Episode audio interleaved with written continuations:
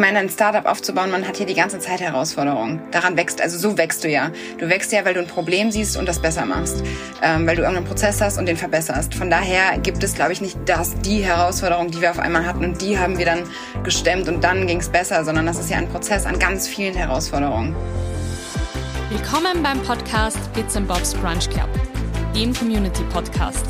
Ermutigende, lustige, auch manchmal traurige, aber vor allem immer wahre Geschichten aus dem Leben erzählt von und für euch.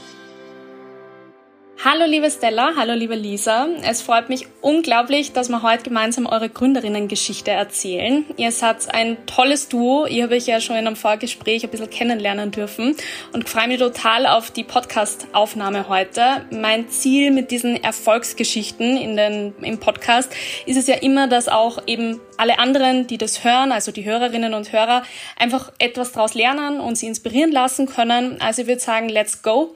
Ähm, darf ich die vielleicht gleich am Anfang eigentlich bitten, dass ich kurz vorstellt, einfach wer seid, ähm, wie alt seid ihr, wie seid ihr sozusagen zu dem gekommen, wo ihr jetzt seid? Stella, magst du gleich beginnen? Okay, also erstmal vielen lieben Dank für die Einladung, Eva, und wir freuen uns sehr, dass wir dabei sein dürfen. Und genau, wenn ich mich einmal ganz kurz vorstelle, ich bin Stella, eine der Gründerinnen von Mersor und zuständig bei Mersor für alle kreativen Themen und werde hierbei ergänzt von meiner Mitgründerin Lisa. Ja, hi, Eva auch von meiner Seite. Ich freue mich total dabei zu sein. Ich bin ähm, tatsächlich komplementär für Stella bei Mersor verantwortlich für alles rund um Finanzen, interne Prozesse und Strukturen.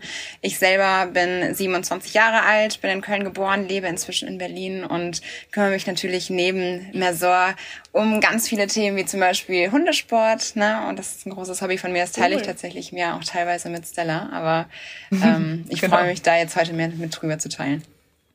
Sehr, sehr cool. Ich glaube, das ist tatsächlich heute eine Premiere bei Bits Bobs Brunch Club. Ich habe nämlich noch nie zwei Gäste gleichzeitig gehabt.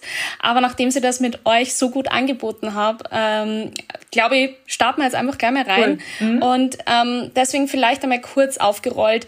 Wer mag von euch kurz erklären, was Mersor überhaupt ist? Ich glaube, das ist das Wichtigste einmal, um da mit der Basis zu starten. Und dann erzählen wir ein bisschen eure Gründerinnen-Geschichte. Und ähm, ja, ich glaube, dass man daraus sehr, sehr viel auch lernen kann und sich inspirieren lassen kann. Mhm. Sehr gerne.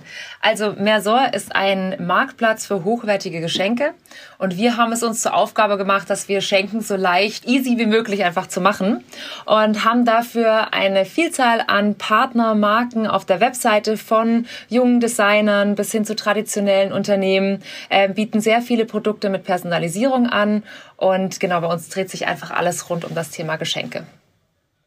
Sehr, sehr cool. Und ich glaube, das Problem, dass man nicht weiß, was man schenken soll, hatte sicher jeder schon einmal in seinem Leben. Genau. Und ich glaube, daraus kam ja auch ein bisschen so die Idee.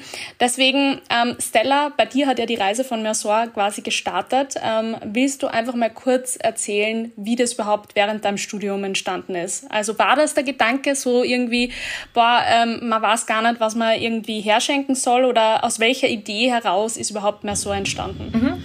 Ähm, und zwar, genau, also wir sind ja damals gestartet als D2C-Brand für personalisierte Accessoires. Und genau wie du gesagt hast, ähm, die Marke entstand damals wirklich aus dem aus dem Bedürfnis heraus, ich habe für meine Mama ein Geschenk zum 60. Geburtstag gesucht und das sollte persönlich sein, ähm, hochwertig. Ich war damals noch im Studium, das heißt, es durfte jetzt auch nicht zu viel kosten. Ich wollte, dass es personalisierbar ist und ähm, habe da echt so viel gesucht und habe nichts gefunden ähm, und dachte mir, das ist doch äh, etwas, was auf dem europäischen Markt auf jeden Fall fehlt und so ist dann die Marke Mersor entstanden. Und mittlerweile sind wir so viel mehr als nur das. Mersor ist jetzt unsere Eigenmarke auf dem Marktplatz. Denn heute sind wir, wie gesagt, eine, eine Adresse, wo du sozusagen viele verschiedene Marken findest, die einem eben das Schenken leicht machen. Und wir kuratieren für unsere, Produ äh, für unsere Kunden Produkte von den verschiedensten Marken. Und eine Marke davon ist eben weiterhin äh, Mersor Studio, womit es auch angefangen hat. Sehr, sehr cool.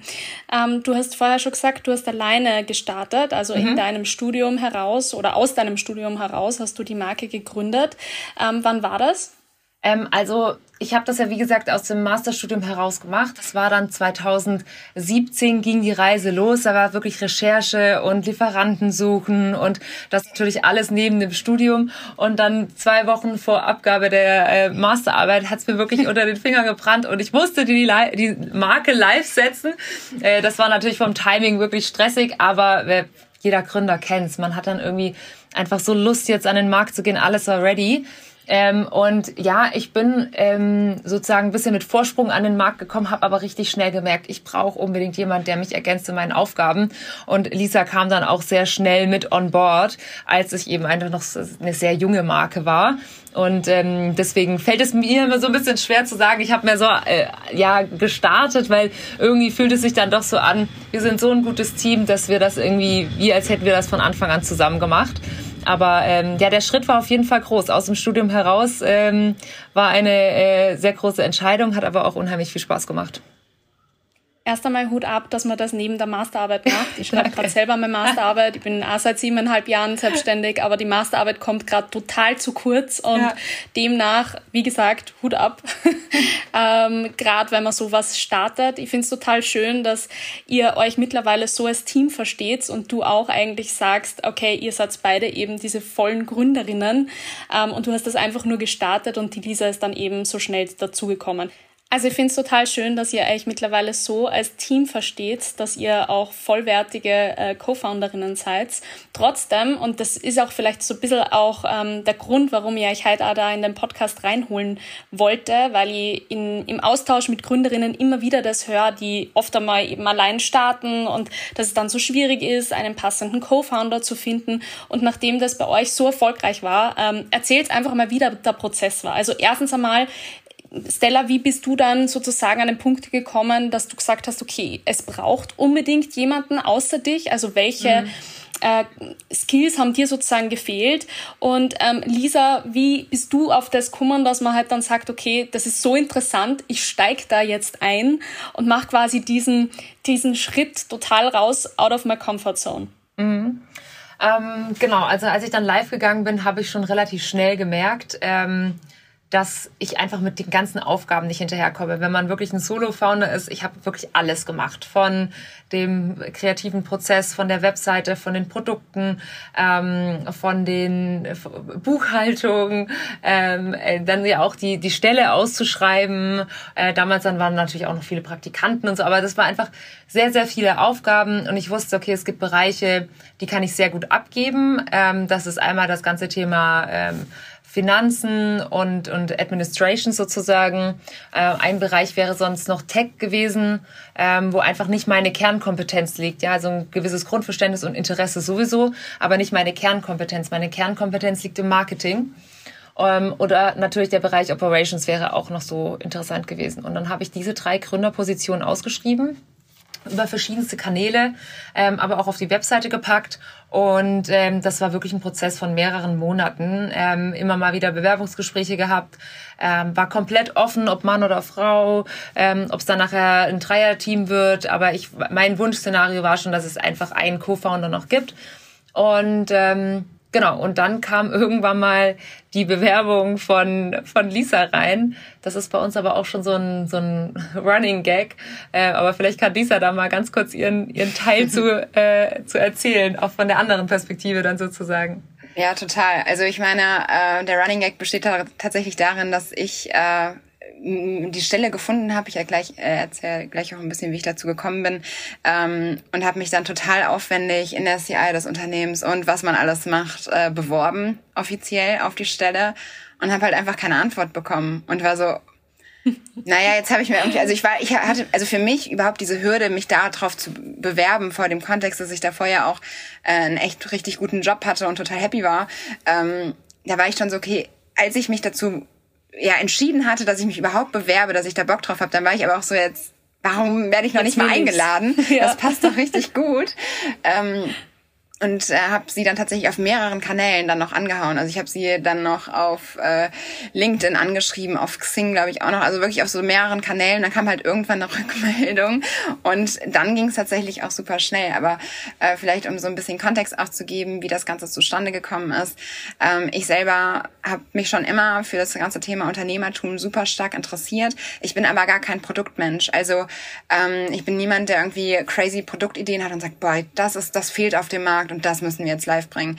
Ähm, was mich viel mehr interessiert, ist halt, ähm, wie sind die Prozesse? Was braucht man in einem Startup? Welche Leute braucht man? Äh, wie arbeiten die zusammen? Wie kann man das Team empowern? Das sind halt Themen, die mich total motivieren. Und von daher war mein Ansatz gar nicht, okay, ich muss jetzt selber gründen, sondern man kann halt auch gucken, was quasi auf dem Markt schon ist und wo man halt mit unterstützen kann. Und witzigerweise, wie ich dann auf Mersor aufmerksam geworden bin, das ist wirklich ein großer äh, Zufall, ist, dass meine Eltern zu den ersten Kunden von Mersor gehören. Also wirklich zu einem der allerersten Kunden, die per Zufall Mersor in Berlin gesehen haben und sich das zu Weihnachten geschenkt haben. Und ich dann das Produkt einfach nur so schön fand, dass ich mir die Website angeguckt habe und dann wirklich auch per Zufall auf diese Co-Founder-Stelle gestolpert bin. Und von daher, manchmal ist es dann halt auch einfach Glück, dass da so ein bisschen mit rein spielt. Aber was uns halt auch immer wichtig ist, man muss nicht immer äh, von Anfang an auch zu zweit starten, sondern man sieht es halt an unserem Beispiel ganz gut. Stella hat als erstes losgelegt. Ähm, und dann kann man halt auch später noch jemanden dazu holen. Ne? Wichtig ist halt einfach immer machen ne? und nicht so lange warten beim Startup. Genau, und wichtig ist eigentlich, dass man, und da kann man ja zu verschiedenen Zeitpunkten starten, einfach gleichermaßen für die Sache brennt. Und ähm, das ist bei uns auf jeden Fall der Fall. Und äh, das habe ich dann auch ziemlich schnell gemerkt. Genau. Bei euch könnte man ja meinen, es war irgendein totaler Markenexperte am Werk und zwar was den Namen Mersor anbelangt, ja. nämlich ein äh, Mix aus euren beiden Nachnamen. Ja. Das ist ja eigentlich auch mega cooler Zufall, ja. dass sie das so getroffen hat. Also, ähm, ja, wir werden, also wir bekommen diese Frage so oft, äh, was bedeutet eigentlich Mesor? Und wir wünschten, wir könnten es sagen, dass es wirklich äh, sich aus unseren Nachnamen zusammensetzt, weil es sich so anbietet. Ähm, Tatsache ist aber, dass ich damals als Studentin ein ähm, Stipendium bekommen habe, ähm, womit ich dann unter anderem für meine Gründung ähm, einen Markenexperten mit ins Boot holen konnte. Und wie du dir vorstellen kannst, also zwischenzeitlich war es wirklich so, mein ganzes Wohnzimmer war voller Post-its, alle Wände. Und da waren die verschiedensten Bruchteile von Wörtern und Buchst Anfangsbuchstaben und was gefällt. Und es ist eigentlich wirklich ein fiktives Wort zusammengesetzt. Und wir wollten diesem Begriff äh, eine neue Bedeutung geben. Und so ist das dann entstanden. Ähm, und dann wurde das sozusagen von den Markenexperten gegengecheckt. Und ähm, es musste natürlich auch eine Unisex-Brand sein. Es soll ähm, sehr stark wirken. Ähm, es soll nicht so, so soft sein. Und ähm, genau, und so ist dann mehr so entstanden. Und jetzt hat es dann aber dann, als Lisa sich beworben hat, natürlich nochmal einen ganz anderen Sinn ergeben und ergibt sich jetzt aus unseren Nachnamen Sorg und Meissner. Und ähm, das ist natürlich ganz witzig, ja. Manchmal sollen solche Dinge auch so sein. Ähm, ich ich finde ähm, es auf jeden Fall einen total coolen Ansatz, das was die Lisa jetzt noch gesagt hat, dass man manchmal, auch wenn man sie zum Beispiel im Bereich Unternehmertum stark interessiert, einfach einmal zu schauen, was gibt es denn schon? Gibt es vielleicht eine Kompetenz, die ich anbieten kann, um irgendwo auch mit einzusteigen? Ja, also ähm, ich glaube, dass, dass man oft einmal, also gerade in der jetzigen Zeit, und ihr werdet es in Berlin noch stärker erleben, als es mhm. bei uns in Österreich ist, dieses Gründertum und dieses jeder will irgendwas gründen und irgendwas umreißen, ohne dass man sich eigentlich wirklich Gedanken drum macht, was es denn tatsächlich ist, sondern jeder will halt, ja. Ich meine, mhm. das gehört eh auch dazu und ich glaube, dieses, dieses Brennen für etwas, ähm, das merkt man ja auch oft im Gründertum, das ist unglaublich notwendig, damit man dann auch eben durch diese anstrengenden Zeiten durchbeißen kann. Aber man muss sich schon natürlich irgendwo auch die Sinnfrage stellen und sagen, okay, was ist denn sinnvoll? Und ich finde es mega, wie sich das bei euch einfach ergänzt hat.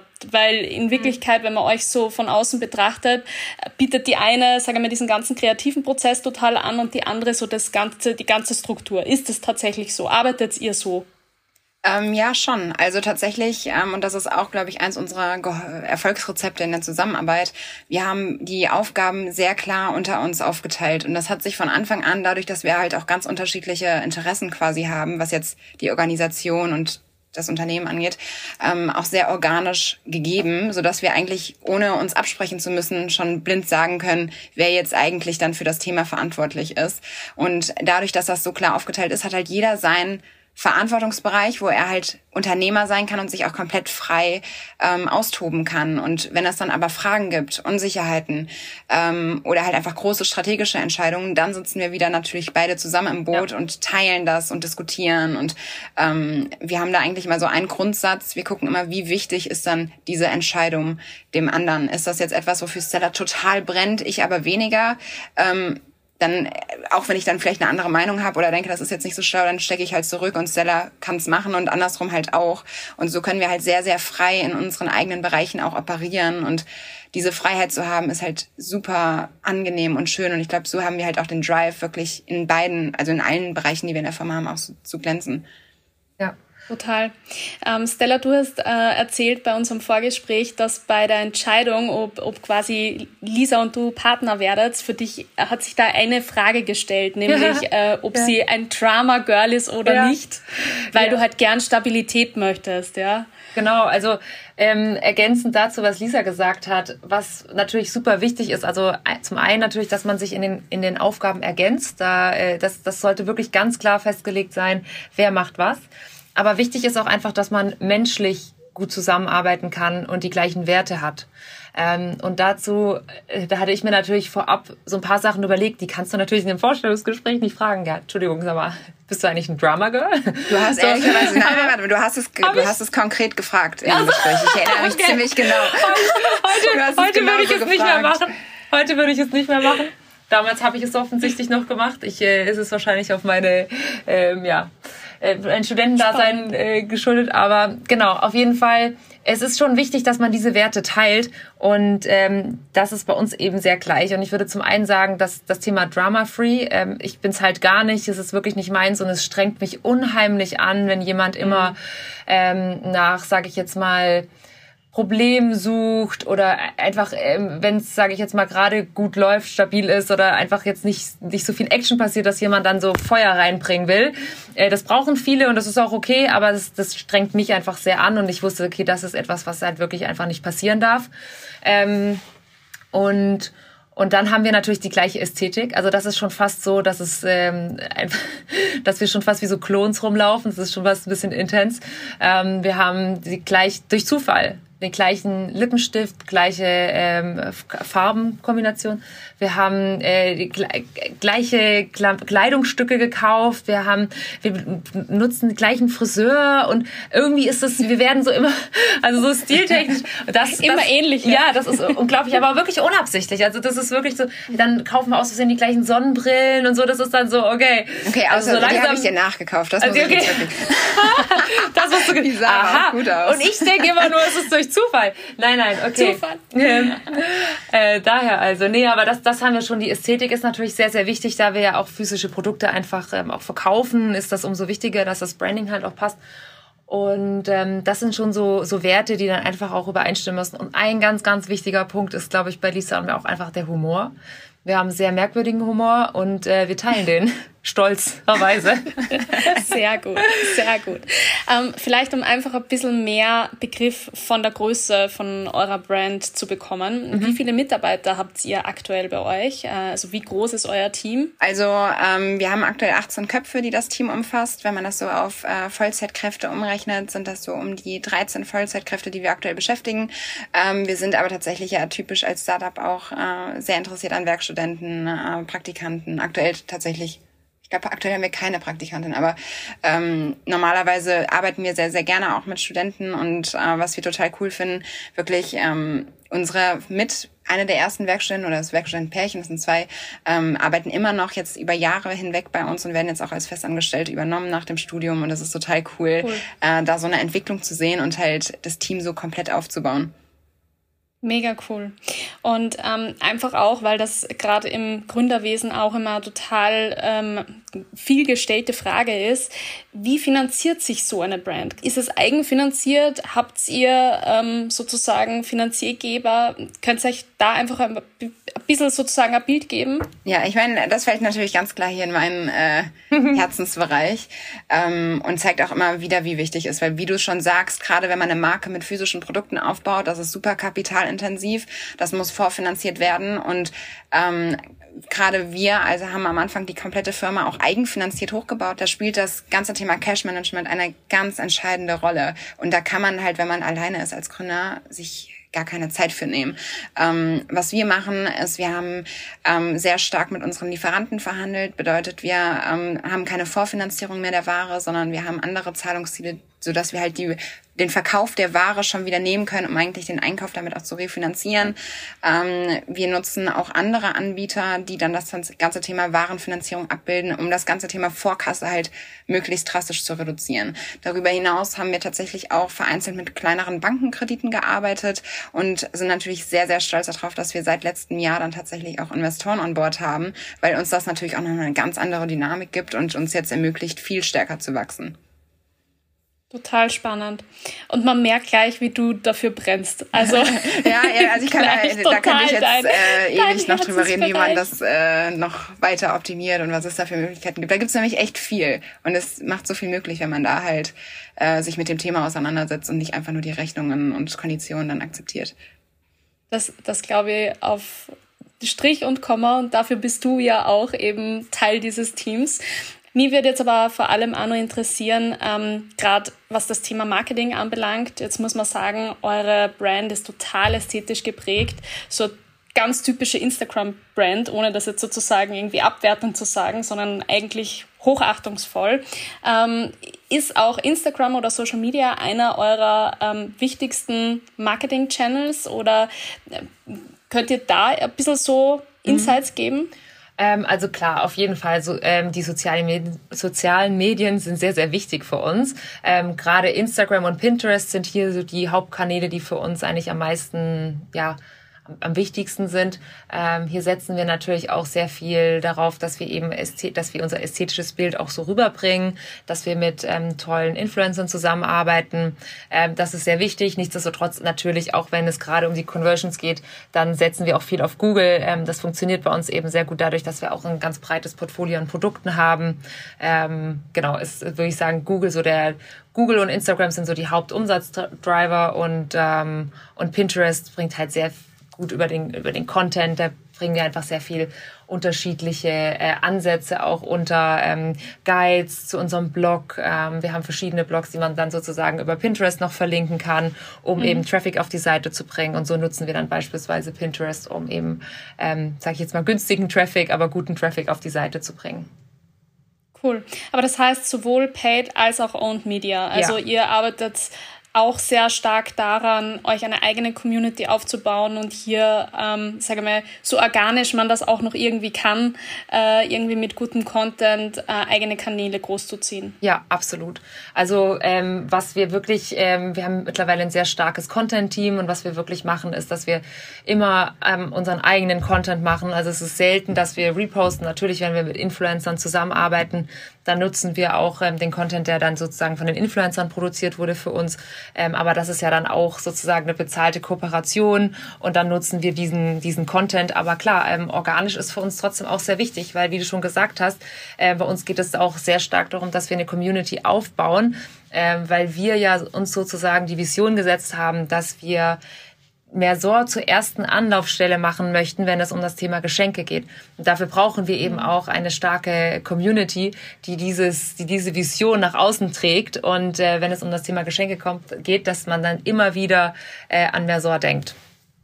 Mhm. Und eigentlich Wiederholungskäufe ist und immer wieder kommt, weil man eben dort unterschiedliche Dinge in unterschiedlichen Bereichen findet. Absolut. Und das ist ja auch dann ein Zusammenspiel. Also das, was wir dann, was wir bewerben, ist ja sozusagen dann, oder was organisch oder auch bezahlt, ist ja nachher nur das, was wir uns dann sozusagen komplett im Team also was sozusagen im Hintergrund passiert, was wir uns dann auch ausgedacht haben. Ja, also es fängt ja dann wirklich damit an, dass wir sagen, hey, lass uns doch mal ähm, für Sommerpartys, was kann man da an Geschenken mitgeben? Jetzt gerade, wenn man so, sage ich jetzt mal, in der Sommersaison spricht oder mhm. ähm, wenn es jetzt um Taufen geht oder um Hochzeitsgeschenke, dass man dann sagt, was kann man sich denn noch so Cooles überlegen? Was womit könnten wir unseren Kunden denn helfen? Und das sind dann so Kleinigkeiten wie Blogbeitrag geht dann darum, ähm, wie schreibt man eine Grußkarte, es gibt verschiedene Ansätze für Hochzeiten oder so. Ähm, was gibt es dann für ähm, tolle Geschenksets, die passend zum Thema sind? Und das wird dann, dann natürlich ähm, über die verschiedenen Kanäle dann beworben, organisch, aber auch natürlich bezahlt. Total spannend. Das ist zum Beispiel ein Thema, in dem könnt ihr mich ewig verlieren. Ja. Also durch das, dass ich aus dem Influencer-Marketing komme ja, und ja. mir auch immer sehr stark mit auch Blogs auseinandergesetzt habe, ähm, finde ich das auch unglaublich mhm. spannend und auch wirklich cool, wie ihr da euren Markenauftritt in den letzten Jahren irgendwie hochgezogen habt. Mhm. Ähm, vielleicht noch ein Thema, was ich auch persönlich sehr, sehr wichtig finde und wo ich auch weiß, dass ihr euch vor allem seit 2020 sehr stark einsetzt. Das ist so diese ganze, der ganze Bereich Female Founders. Mhm. Ähm, könnt ihr da vielleicht ein bisschen so zu eurer Initiative erzählen und was ihr in dem Bereich macht?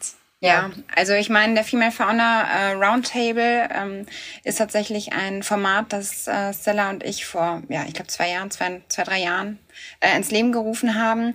Ähm, damals angestoßen, dass wir natürlich auf super vielen Startup-Events und Veranstaltungen unterwegs waren, die A, total männerdominiert waren und B, sich eigentlich die ganze Zeit nur darum äh, gedreht haben, wer was für Erfolge gemacht hat und was alles mega gut läuft. Und wenn es dann mal wirklich darum geht, hey, äh, hast du denn gute Tipps im Marketing, was funktioniert gut oder auch im Finance oder was auch immer, in welchem Bereich, ähm, wurde nur sehr, sehr oberflächlich auch irgendwie geantwortet. Und dann kam so die Idee raus, hey, ähm, es muss auch irgendwie ein Format geben, wo man sich mal ernsthaft mit anderen Gründern austauscht, unterstützt, Hilfestellung gibt und ähm, haben uns dafür dann entschieden, so ein äh, Roundtable ins Leben zu rufen, wo wir halt immer 20 bis 30 ausgewählte Gründerinnen einladen.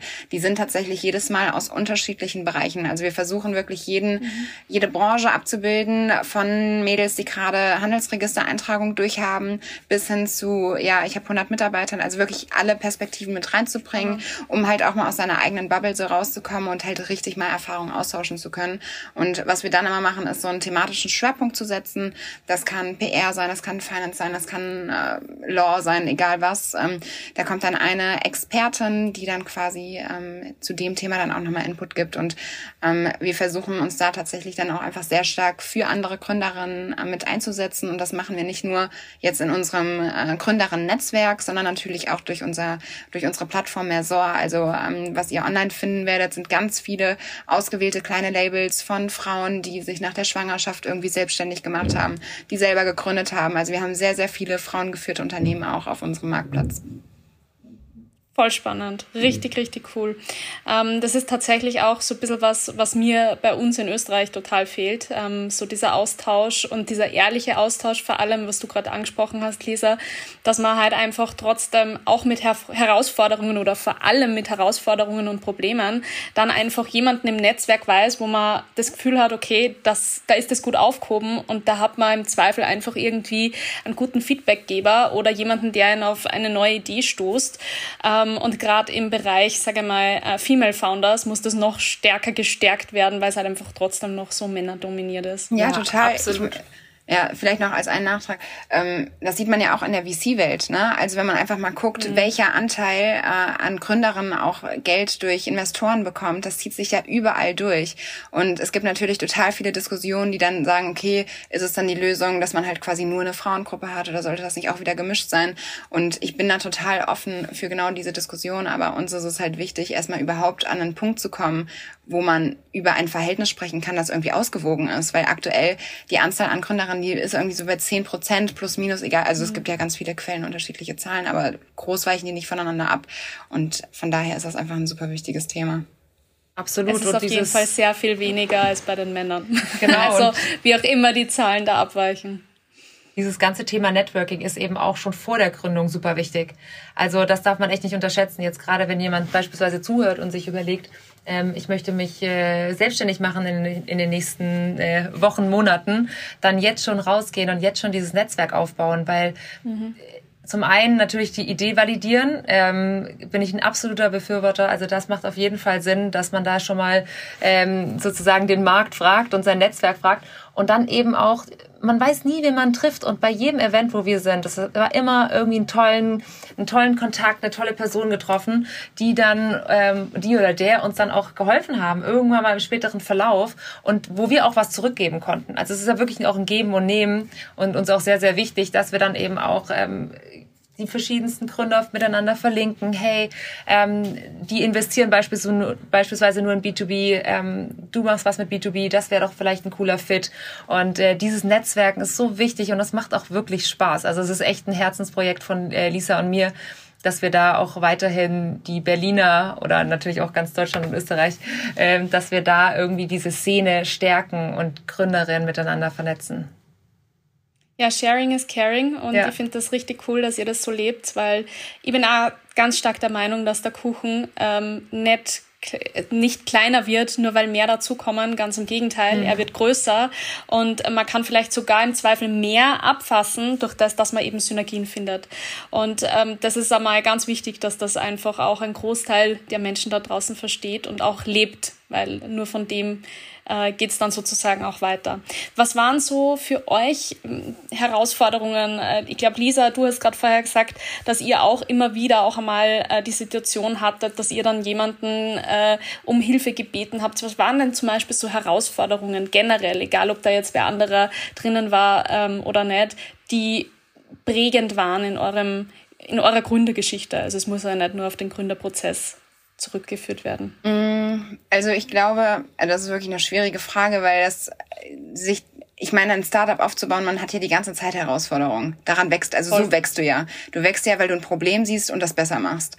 Ähm, weil du irgendeinen Prozess hast und den verbesserst. Von daher gibt es, glaube ich, nicht das, die Herausforderung, die wir auf einmal hatten und die haben wir dann gestemmt und dann ging es besser, sondern das ist ja ein Prozess an ganz vielen Herausforderungen. Also Stella und ich saßen jetzt eben äh, zwei Stunden äh, zusammen und haben quasi nur Themen, die wir irgendwie noch verbessern wollen, ähm, gelöst. Und ich glaube, eher der Punkt ist, ich meine, was immer schwierig ist für Startups, ist natürlich das richtige Personal zu finden. Das Thema Finanzierung, ne, das muss man nicht schönreden. Gerade das Thema Warenfinanzierung. Das, klar, es ist leichter, wenn man jemanden hat im Team, der sich damit auskennt, aber es sind trotzdem auch Themen, die es manchmal sehr knapp machen können und die einen dann nicht gut schlafen lassen. Das gehört alles dazu. Aber wichtiger ist eigentlich, dass man halt Bock hat, diese ganzen Probleme zu lösen und gleichzeitig daran halt nicht kaputt geht. Also ähm, einer unserer Business Angel hat mal ein Beispiel genannt von einem äh, von einem Porsche-Verkäufer, ist jetzt nur sinnbildlich gemeint, ein Porsche-Verkäufer, der halt jeden Tag ähm, ganz tolle Porsche-Autos verkaufen soll und aber selber immer mit einem kleinen Wagen eigentlich dann im Hintergang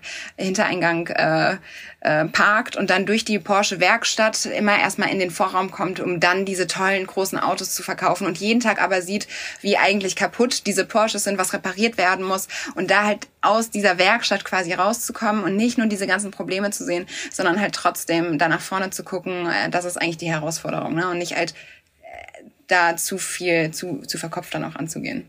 Mhm. Mhm, total. Ich hoffe, ich bin, ich bin nicht so gut in Sinnbildern. Ich hoffe, das kann halbwegs Silver Seller kannst also es, es, es, macht es macht ah, okay. es macht Sinn.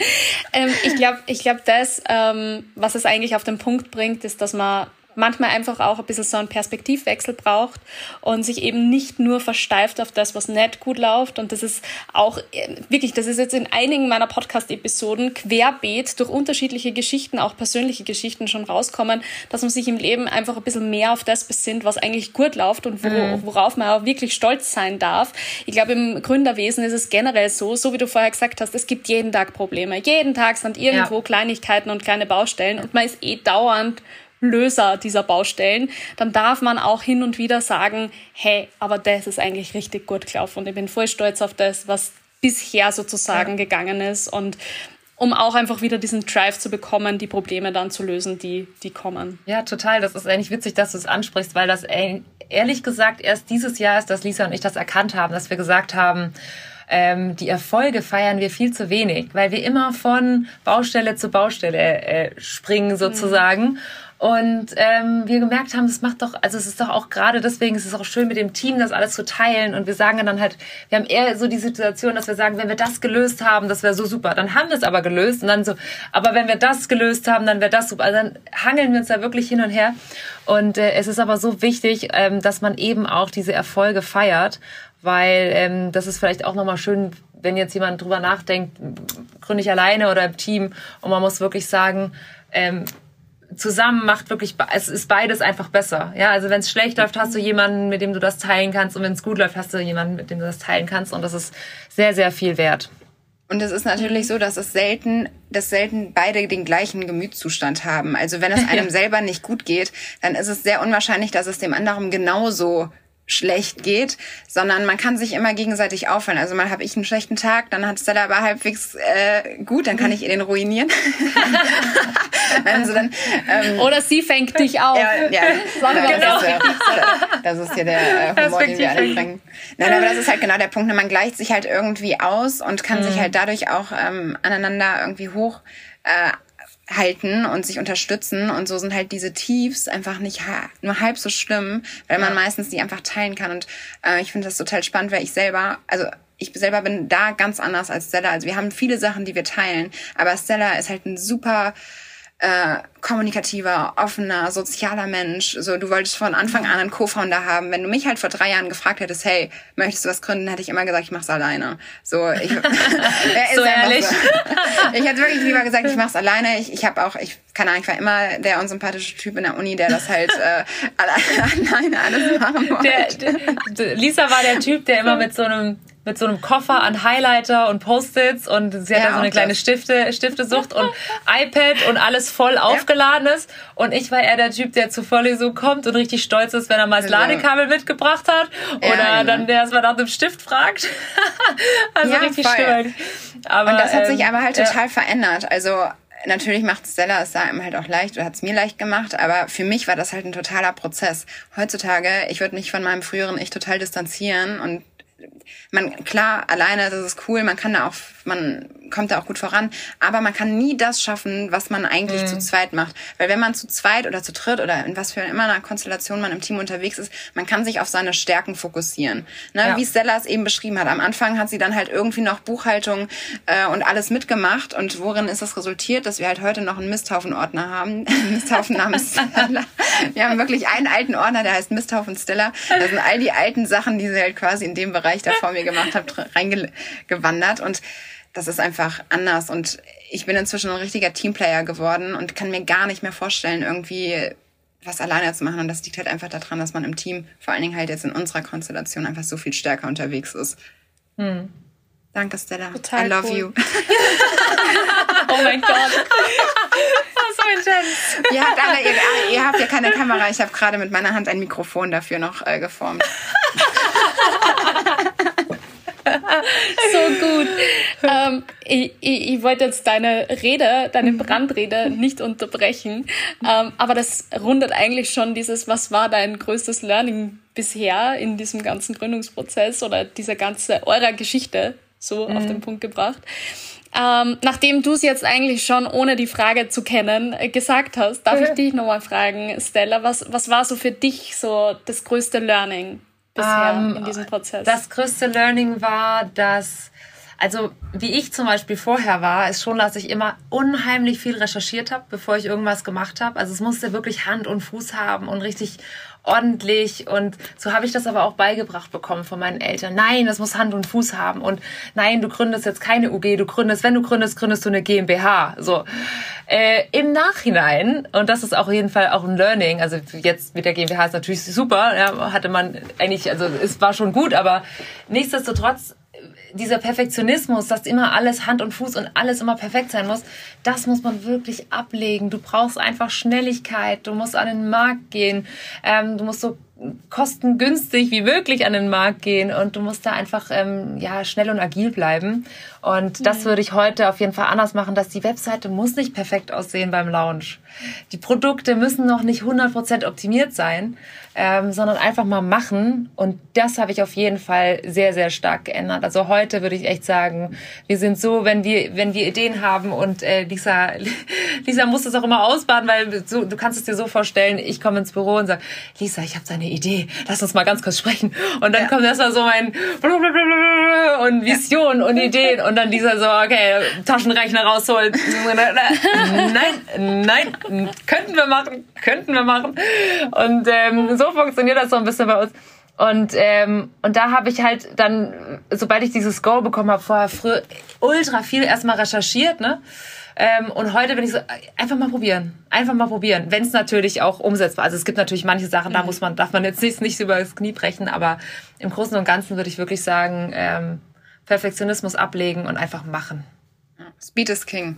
Ich weiß noch, ja. was wir haben irgendwann, ich glaube, das war, war das letztes Jahr oder vorletztes Jahr, da haben wir irgendwie so eine Nacht- und Nebelaktion dann entschieden, dass es eigentlich, dass, wir haben vieles in der Nacht, also wir haben, das, ja. es gibt viele davon, aber da haben wir kurzfristig entschieden, dass es eigentlich schlauer wäre, die Produktion, weil wir haben ja auch eine Inhouse-Produktion, ganz anders aufzubauen. Und dann haben wir wirklich innerhalb von einem Wochenende einmal um 18 Uhr ist uns das eingefallen. Genau, um 18 Uhr ist uns das eingefallen, alle Mitarbeiter schon weg und wir so, also irgendwie, das sitzt hier, das sieht hier nicht so gut aus. Und dann haben wir die komplette Produktion umgebaut ähm, die, die Maschinen in andere Räumlichkeiten, die Büros ja. anders sortiert. Ja. Ähm, unsere, unsere Boyfriends waren auch total begeistert. Nee, das, ist, das war immer dieser klassische Anruf, dann so 21 ja. Uhr hat irgendeiner angerufen, ja, hey, hast du Lust auf einen Döner? Ähm, weil wenn du nämlich hier vorbeikommen würdest, dann würdest du einen Döner kriegen, weißt du? Dann haben die immer mit Döner bezahlt. und dann haben die uns die Tische umgeräumt und die Lager und die Kisten gepackt. Und wir so, das muss dahin, das muss dahin. Und die Mitarbeiter kamen am nächsten Tag ins Büro. Ähm, und es war alles anders. So. Hier passiert. ja. Also literally Nacht- und Nebelaktion. Ja, also wirklich machen, machen, aber nicht jetzt sofort. Rat, nicht nur Redewendung. Ja. Hey, mega cool. Ihr zwar seid echt ein nicht nur extrem sympathisches, sondern vor allem auch erfolgreiches Gründerinnen-Duo. Es hat mich wahnsinnig gefreut, dass wir heute den Podcast da gemeinsam aufgenommen haben und ich hoffe, dass wir auch weiterhin noch in Kontakt bleiben. Ähm, in dem Sinne, ich überlasse euch jetzt nochmal ganz kurz das Wort. Ist alles gesagt? Also von meiner Seite, es hat super viel Spaß gemacht. Ich freue mich total über das Format, das du hier ins Leben gerufen hast, das du hier so regelmäßig bespielst. Von daher, lass uns gerne in Kontakt bleiben und falls irgendjemand auf der Suche ist nach einem passenden Geschenk, dann kennt ihr jetzt äh, zwei Geschenke-Expertinnen. von daher genau. meldet euch gerne jederzeit und das geht natürlich auch an Gründerinnen, die sich austauschen möchten oder auch andere Gründer. Also äh, wir sind da genau. natürlich nicht äh, exclusive.